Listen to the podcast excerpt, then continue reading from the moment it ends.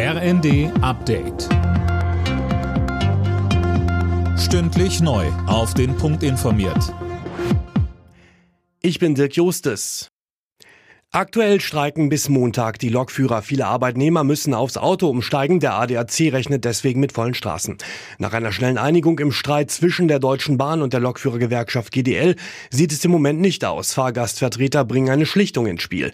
Detlef Neuss von ProBahn sagt uns. Auch Fahrgäste sind Arbeitnehmer, die zur Arbeit müssen und der Fahrgast ist nicht Tarifpartner. Er ist der Leidtragende, ohne selber aktiv etwas gegen diese Streitigkeiten unter den Tarifpartnern tun zu können. Und da sollte man jetzt auch von Seiten der Politik mal Appelle schicken, dass man sich da doch auf eine Schlichtung einigt.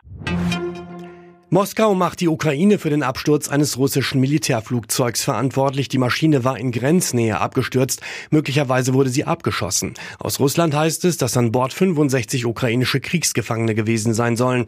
Die Ukraine hat sich dazu noch nicht geäußert. Schwangere, die über eine Abtreibung nachdenken, sollen besser vor Gegnern geschützt werden. Die Ampel hat jetzt ein Gesetz gegen die sogenannte Gehsteigbelästigung auf den Weg gebracht. Mehr von Tim Britztrup. Immer wieder rotten sich Abtreibungsgegner vor Beratungseinrichtungen oder Praxen, die Schwangerschaftsabbrüche anbieten, zusammen. Für Schwangere, die eigentlich Rat suchen wollen, kann das zu einem echten Spießrutenlauf werden. Davor sollen sie in Zukunft besser geschützt werden. Abtreibungsgegner sollen die Frauen vor Beratungsstellen nicht mehr anquatschen dürfen. Bislang fehlt eine rechtliche Handhabe. Die deutschen Handballer stehen im Halbfinale der Heim-EM und das trotz einer 24 zu 30 Pleite im letzten Hauptrundenspiel gegen Kroatien in Köln. Denn zuvor hatten die Hauptkonkurrenten Ungarn und Österreich ihre Spiele auch verloren. Im Halbfinale trifft das DHB-Team jetzt auf Weltmeister Dänemark.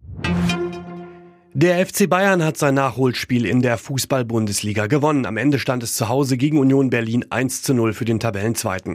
Durch den Sieg kommen die Münchner wieder etwas an Spitzenreiter Bayer Leverkusen ran. Wegen des Winterwetters war die Partie Anfang Dezember abgesagt worden.